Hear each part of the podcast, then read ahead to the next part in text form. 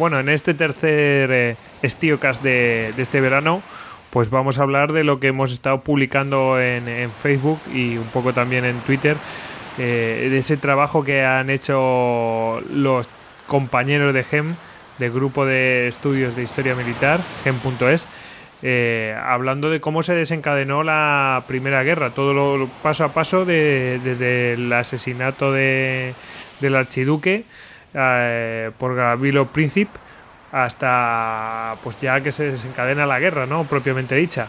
Entonces, bueno, para, para juntarnos y recordarnos todo lo que hemos ido publicando, pues tenemos aquí a Javier Veramendi.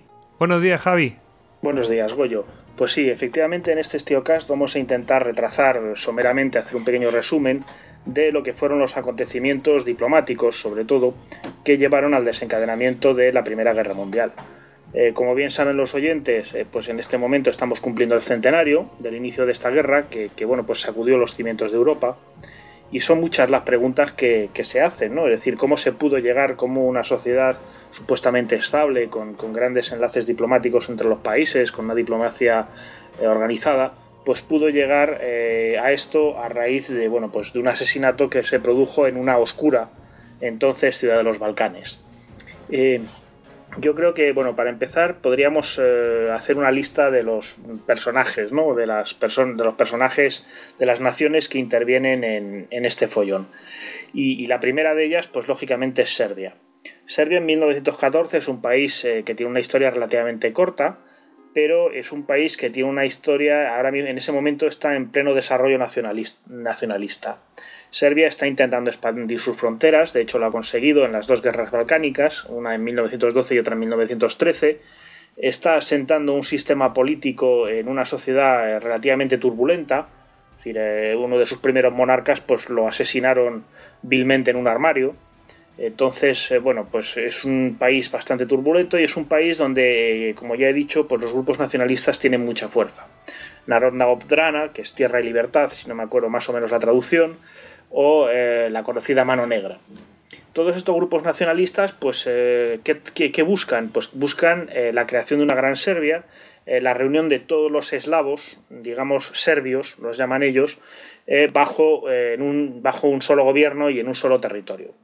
Y obviamente, pues el, el, gran oponente que van a tener en este, en este intento, en esta intención, es el Imperio Austrohúngaro. El Imperio Austrohúngaro, que sería nuestro segundo personaje de esta lista, el Imperio Austrohúngaro pues, eh, es un país multinacional, multiétnico. Eh, pues hay pues, austríacos húngaros fundamentalmente, pero efectivamente tenemos croatas, tenemos eslovenos, tenemos checos, eh, hay italianos, es decir, es un país eh, formado por muchas nacionalidades y esto provoca muchas tiranteces, muchos problemas. de hecho, en este momento la monarquía es dual, es decir, está Austria y está Hungría, que son dos países, entre comillas, bastante diferenciados, con su propio gobierno, aunque hay ministros conjuntos para ambos. ¿no? Y el problema que tiene este país pues es que se está desmembrando, o sea, hay un movimiento centrífugo poco a poco. Y este movimiento centrífugo es eh, una de las cosas que quiere aprovechar Serbia para, eh, digamos, hacerse con los territorios eh, donde viven los eslavos.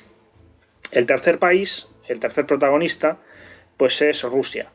La Rusia de los zares, digamos que bueno, pues es el, el, gran protector de los eslavos, es la gran nación, el gran imperio eslavo, y apoya muchísimo a Serbia en, digamos, a nivel diplomático y a nivel internacional. este apoyo no es puramente altruista.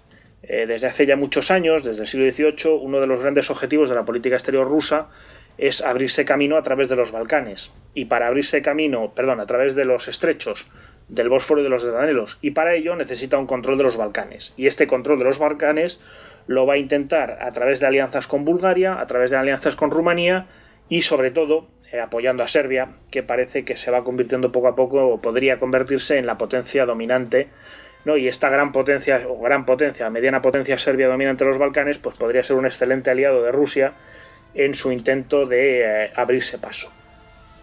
El tercer eh, eh, por orden de aparición, digamos, pues tenemos dos en un lado, Serbia y Rusia, tenemos Austria-Hungría. La siguiente potencia con la que nos encontramos es Alemania. Alemania, bueno, pues como quien dice, se, ha, se, ha, unificado hace 30 años. Alemania acaba su proceso de unificación en 1871. De hecho, el, imperio alemán se firma en el Jardín de los Espejos de Versalles y digamos que bueno, pues adquiere los dos últimos territorios que los alemanes consideran suyos, que son Alsacia y Lorena, a Francia a través de la guerra de 1870 y eh, digamos que se convierte en una de las eh, principales potencias industriales y económicas del mundo, ¿no? y probablemente la más grande del continente en ese momento. Alemania, pues lo que tiene primero es un pacto de alianza, la triple alianza, tanto con Austria-Hungría como con Italia. Es decir, Alemania va a actuar en defensa de Austria-Hungría, aunque ya veremos cómo luego. Y eh, sobre todo, la sensación que hay en Alemania es que el crecimiento eh, de potencias como Rusia, eh, Francia, que había estado aislada muchos años y que empieza a volver a entrar en el concierto de las naciones, y el Reino Unido, pues la están, la están asfixiando, ¿no? Tienen la sensación de que si ha de haber una guerra, tendrá que ser ahora porque después podría ser tarde. Entonces tenemos la posición de Alemania. El siguiente jugador en esta historia, pues es Francia. Francia, como comentábamos antes, bueno, pues a raíz de las guerras napoleónicas, hace ya 100 años, eh, sufrió un aislamiento completo en Europa. Este aislamiento se empieza a romper eh, con la guerra de Crimea, eh, ya cuando se alía con el Reino Unido para hacer la guerra a Rusia. Y a partir de ahí, pues Francia vuelve a entrar poco a poco con Napoleón III, primero como presidente de la República y luego como emperador, vuelve a entrar en el concierto de las naciones pero de una forma un tanto aparatosa, porque Napoleón III pues, es bastante conocido por, sus, por la originalidad de sus ideas. Y eh, lo que va a provocar bueno, es eh, la guerra de 1870 al final contra Alemania, la derrota y un nuevo, digamos, eh, caída de Francia en, cierto aislamiento. Este, esta caída, Francia la va a resolver primero aliándose con Rusia, creando una alianza con Rusia, una entente con Rusia, y después creando, perdón, eh, creando una alianza con Rusia, una entente con el Reino Unido y consiguiendo que haya un pacto naval entre Rusia y el Reino Unido. Es decir, estos tres países mm, se enlazan, eh, en cierto modo, para eh, ponerse de acuerdo entre ellos ¿no? y, crean el segundo bloque. El sexto jugador en esta partida, pues estábamos hablando de él, es el Reino Unido. El Reino Unido es probablemente el, el más aislacionista de todas las potencias y el menos interesado en entrar en una guerra europea, y más en una que se desencadena en los Balcanes. Eh, lo que pasa es que, bueno, pues una serie de movimientos diplomáticos anteriores eh, van a provocar que el Reino Unido pues, se vea abocado a la guerra pues, por cumplir con sus compromisos, porque hay un partido belicista importante y por una serie de, jugadas del embajador francés en Londres, la verdad es que muy hábiles, que va a jugar a la división entre los dos partidos para eh, provocar esta guerra. Finalmente, bueno, pues podemos hablar brevemente de Bélgica. Bélgica es el gran país neutral, en teoría su neutralidad está garantizada por todas las potencias y, bueno, pues cuando Alemania cruce la frontera belga para invadir a Francia, pues automáticamente desencadenará la entrada en guerra de Bélgica y precisamente la del Reino Unido, aunque no solo por la defensa de la frontera belga. Pasando ya a los, a los acontecimientos, eh, pues eh, todo empieza un 28 de junio, cuando el archiduque Francisco Fernando es asesinado en Sarajevo por el nacionalista Gabrielo Princip, eh, automáticamente los austrohúngaros, bueno, este Francisco Fernando es el heredero aparente al trono, era sobrino del emperador y eh, digamos que, bueno, pues es un golpe muy importante contra la monarquía. Eh, una de las razones que se alega de este asesinato, que se eligiera como blanco, es que era precisamente un hombre muy conciliador, que prometía dar más autonomía a las diferentes nacionalidades, a los diferentes pueblos que formaban el imperio, y esto hubiera podido tener como, consecuencia que el imperio se reforzara y eh, pudiera, digamos, oponerse mejor a las ambiciones de Serbia.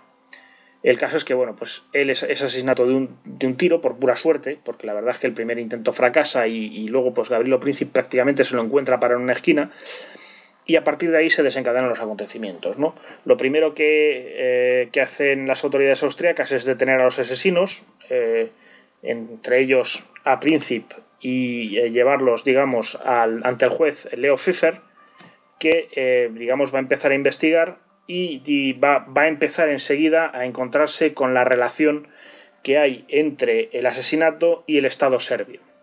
El Estado serbio o elementos del Estado serbio o no se sabe muy bien, porque la verdad es que no ha habido nunca pruebas eh, fehacientes. De hecho, el investigador austríaco que se encarga de esto dirá que pruebas morales y convencido de que los serbios, el Estado serbio ha tenido algo que ver, las hay, pero que no lo son lo suficientemente fuertes como para eh, presentarse ante un juzgado. Entonces nos vamos a encontrar pues, con un sí o no.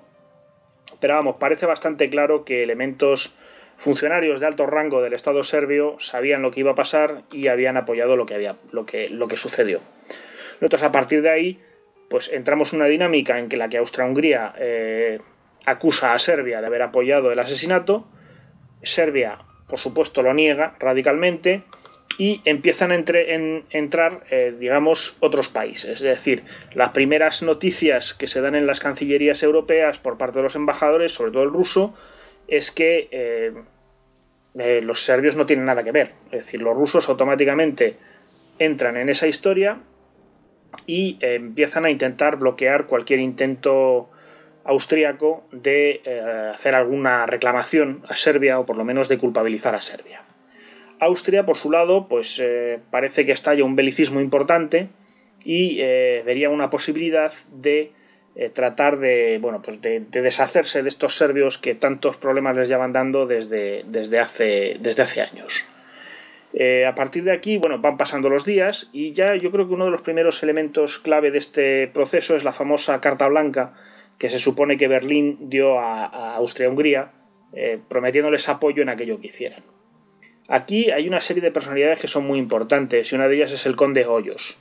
El conde Hoyos es enviado eh, por el ministro, primer ministro austriaco Berchtold directamente a Berlín para llevar una serie de documentos al Kaiser y convencerle de que eh, hay una culpabilidad serbia evidente, de que la tensión es eh, muy alta y que es necesaria eh, algún tipo de, represalia, hay que hacer algo contra los serbios porque si no se van a volver completamente intratables. Entonces, bueno, pues a partir de aquí Hoyos maniobra, Hoyos es un halcón, es un belicista, mucho más que el embajador eh, sueco, eh, perdón, en Berlín, y eh, trabaja para convencer a los alemanes de que apoyen a Austria-Hungría en una guerra contra Serbia. Y aquí es donde tenemos esta carta blanca, es decir, los alemanes prometen su apoyo a Austria-Hungría, pero partiendo de esta, digamos, realidad, y es que habrá una guerra limitada contra Serbia y de ahí no va a pasar la cosa. A partir de aquí, pues la situación europea parece que vuelve a cierta normalidad. En Alemania incluso eh, todos los altos cargos se marchan de vacaciones, el Kaiser se va a navegar por el Báltico en su yate, eh, Bethmann Holbeck, el canciller alemán, pues también se marcha a su finca de recreo. Es decir, todo esto pues parece que se va disolviendo y mientras tanto, pues Austria, en vez de actuar con rapidez, que es lo único que Alemania le pide, es decir, actúen ustedes con rapidez, pongan al mundo ante un hecho consumado, péguenle dos tortas a los serbios, por decirlo de una forma eh, llana, y que cuando, ya, cuando hayan terminado, pues ya, ya gritará la gente, pero no habrá nada más que evitar. Lo que pasa es que los austriacos pues empiezan a reunirse, a decidir qué van a hacer, eh, cómo, cómo, se van a mover, y entonces surge el, segundo punto importante que es el del ultimátum. Los austriacos deciden mandar un ultimátum a Serbia.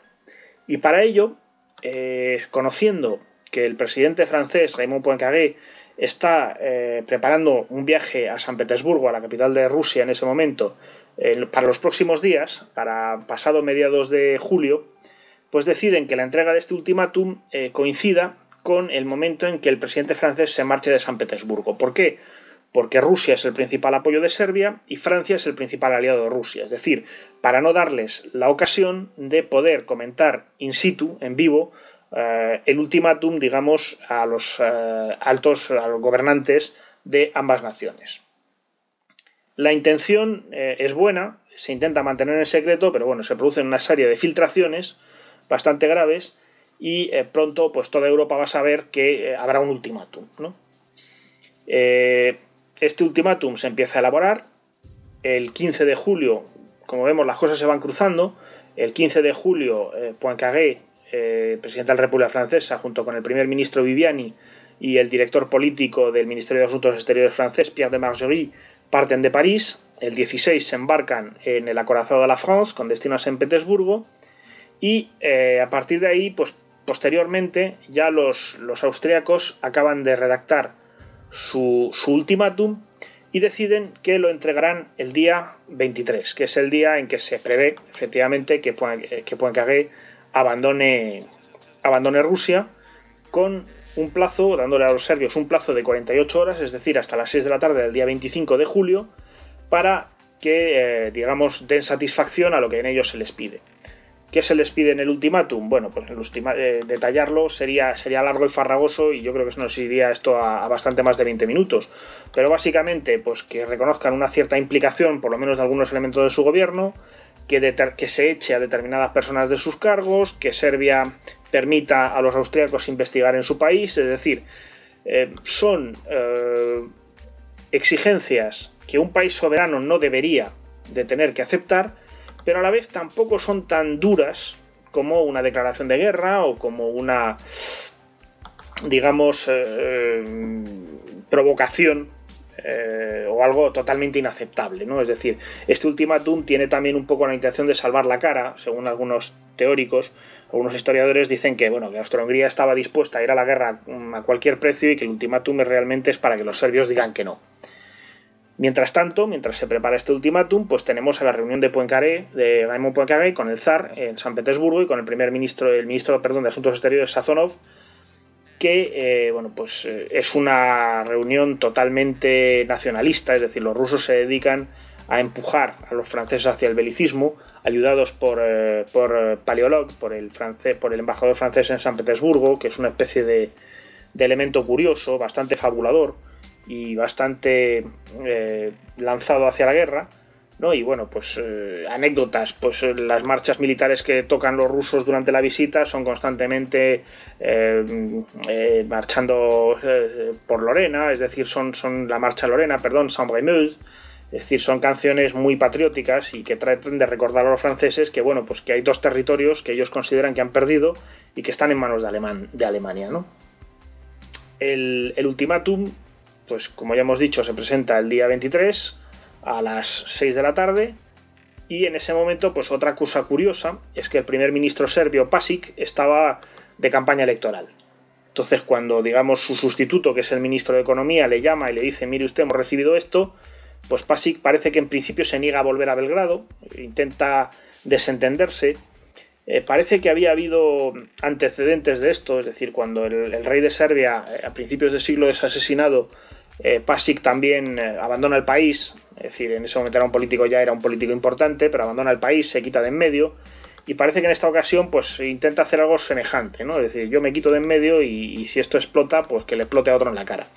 El caso es que, bueno, pues el, regente Alejandro eh, se pone en contacto con él por, por, telegrama y consigue que vuelva a Belgrado. Pasic llega el 24 a primera hora y a partir de aquí pues empieza una especie de baile porque se solapan las reuniones de los ministros serbios decidiendo qué van a hacer con el ultimátum, que si van a pedir más plazo, que si van a decir que sí, que si van a decir que no, que si van a elaborar un texto de respuesta, con una serie de reuniones que se están produciendo en San Petersburgo donde los rusos se están inclinando en contra de que los serbios acepten ese ultimátum y dispuestos a eh, cada vez más a apoyar a Serbia incondicionalmente.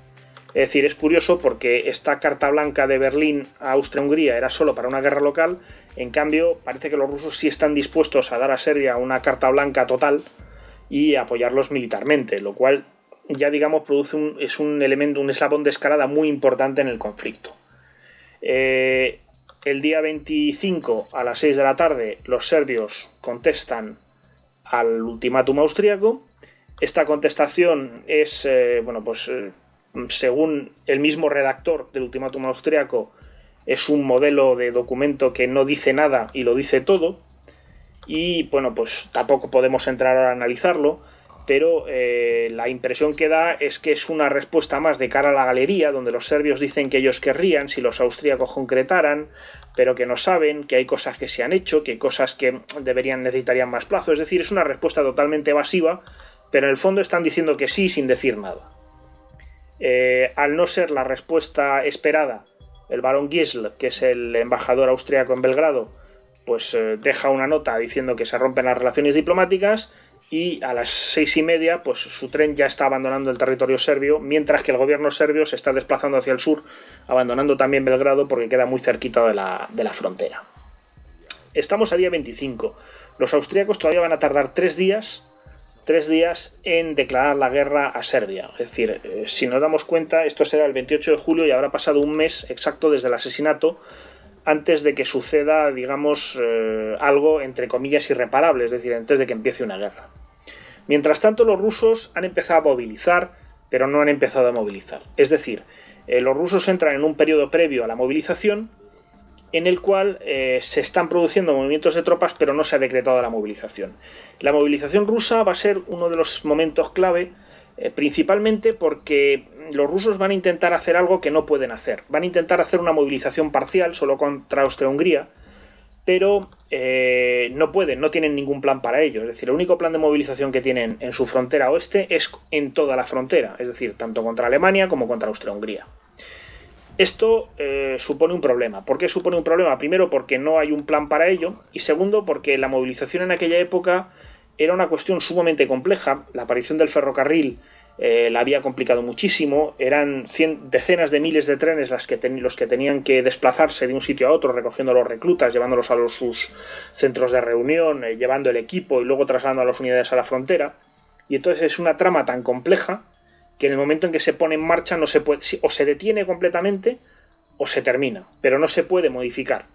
Y entonces, precisamente el problema que tienen los rusos es que si inician una movilización contra Austria-Hungría, pero Alemania moviliza contra ellos, o bien eh, pierden 20 días lo que tarda esa movilización contra Austria-Hungría antes de poder empezar otra vez a movilizar contra Alemania, o bien lo detienen todo y se quedan, digamos, vendidos frente a los dos países. ¿Qué sucede? Que después de mucho ir y venir, después de muchas discusiones, después de muchas dudas, pues el zar primero ordena una movilización parcial y 24 horas después ordena ya la movilización total. Esta movilización total es importante porque Alemania, que hasta ese momento eh, bueno, pues había dado carta blanca a Austria-Hungría, como hemos dicho ya varias veces, para un conflicto local, se encuentra con que uno de sus potenciales enemigos está concentrando tropas en su frontera. Y Alemania tiene que movilizar. El problema hasta aquí es que eh, todos los países intervinientes han jugado con la movilización como algo que se puede deshacer. Es decir, cuesta dinero, llevamos a todos a la frontera, montamos un follón de primera, pero bueno, pues oye, en un momento dado, si todo esto se apaña, que en el fondo es lo que todos queremos, pues eh, nos volvemos a casa y aquí no ha pasado nada. El problema, ya hemos dicho, eh, en estos ejércitos modernos es que la movilización, el primer, perdón, la movilización cada vez es más corta gracias al ferrocarril y el primero que movilice y que ataque tiene una ventaja indudable. Esta ventaja eh, los alemanes la habían vendido, entre comillas, cuando se elabora a primeros de siglo el famoso Plan Schlieffen. Hasta entonces los alemanes solo habían previsto eh, una guerra eh, en dos frentes, pero atacando a Rusia. Es decir, en, caso de guerra en dos frentes, ellos tenían que deshacerse primero de un enemigo y este era Rusia. El que cambia esto es ese, Schlieffen, que decide que el primer enemigo a derrotar es Francia. Mientras tanto, a los rusos hay que contenerles. Entonces, ¿qué es lo que sucede? Pues que Alemania, en el momento en que se, tiene, se pone a movilizar, su único plan de guerra es atacar a Francia, la cual no está movilizando y no le ha declarado todavía la guerra a nadie. ¿no? Entonces es una situación un tanto ridícula porque realmente la movilización de Rusia en la frontera alemana provoca la movilización alemana y esta movilización alemana provoca eh, la movilización francesa precisamente porque bueno, pues el plan alemán es eh, eh, atacar a Francia primero. ¿Por qué provoca la movilización francesa? Porque los alemanes, que por otro lado también tienen un importante partido belicista, y de hecho entre Bethmann Holbeck y el Kaiser van a variar. Primero el belicista va a ser uno, luego va a ser el otro, es decir, según se desarrollan los acontecimientos. Pues en este belicismo de los alemanes, lo que van a intentar es, primero, mandar un ultimátum a Rusia exigiendo que detengan por completo su movilización, por completo, es decir, tanto contra ellos como contra Austria-Hungría. Pero claro, Rusia no puede hacer esto porque dejaría vendida a Serbia y, digamos, se desplomaría toda su política balcánica y después mandar un ultimátum a los franceses diciendo que si movilizan les declararán la guerra. Entonces, eh, claro, aquí nos encontramos en un impasse porque los franceses se encuentran con que Alemania podría movilizar, todavía no ha empezado la movilización alemana.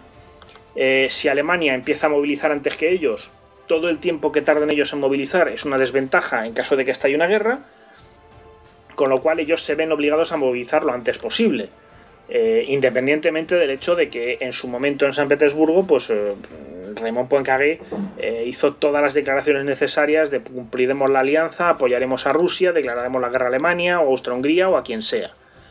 ¿No? Entonces, además, decíamos antes que bueno, pues todos los países podían movilizar y ya está, como ya decíamos, menos Alemania, porque además se encuentra con una guerra en dos frentes. Es decir, Alemania es el único país que si moviliza tiene que entrar en guerra, es automático y en consecuencia eh, la movilización alemana pues es la más grave de todas. ¿no? Eh, ¿Qué es lo que va a suceder? Pues que el día 1 de agosto eh, Alemania moviliza y declara la guerra a Rusia.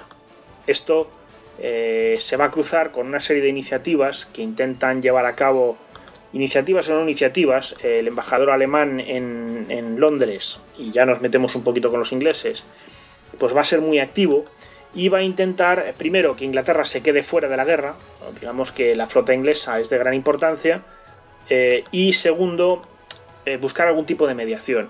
Parece que el ministro de Asuntos Exteriores inglés, el Lord Grey, jugó un poco al despiste, porque en un momento dado podría haber prometido al embajador alemán, al príncipe Lichnowsky, eh, que Inglaterra iba a conseguir una neutralidad francesa, luego le habría prometido, le habría dicho que Inglaterra iba a ser neutral, le habría propuesto eh, que los ejércitos franceses y alemán se quedaran parados en la frontera uno frente a otro, pero que no hubiera una guerra activa.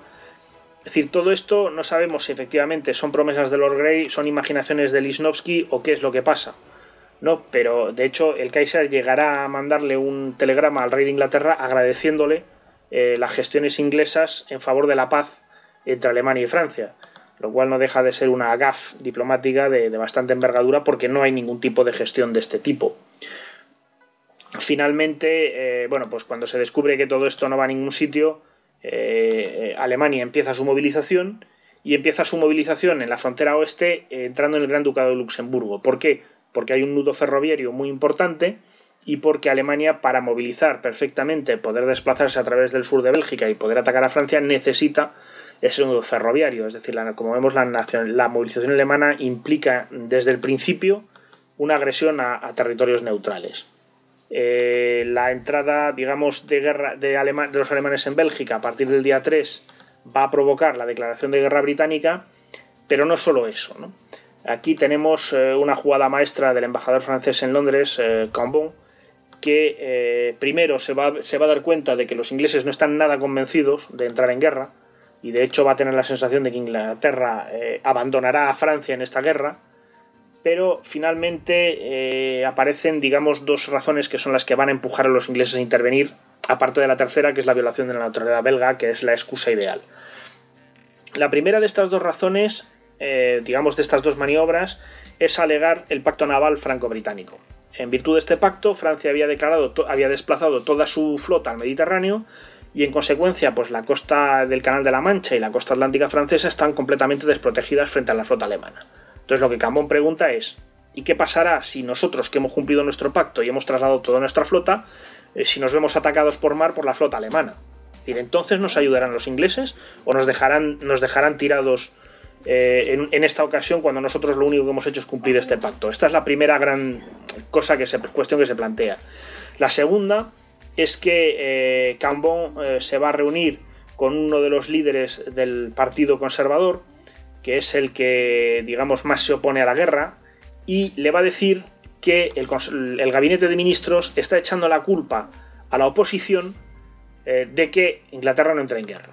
Entonces, claro, este George Lloyd va a decir, ¿cómo, cómo que nos echan la culpa a nosotros? Si nosotros no tenemos nada que ver con que no se entre en guerra. Esto es una decisión del gabinete. Entonces, automáticamente, dentro de la oposición va a empezar a crear un lobby a favor de la guerra. Y este lobby se va a hacer tan grande que eh, finalmente, bueno, pues eh, van a poder presionar al gobierno desde la oposición, que en teoría no quería la guerra, para que el gobierno, que es el que en realidad no está nada convencido de entrar en guerra, pues se incline hacia la entrada en guerra. Hemos comentado ya la cuestión de Bélgica.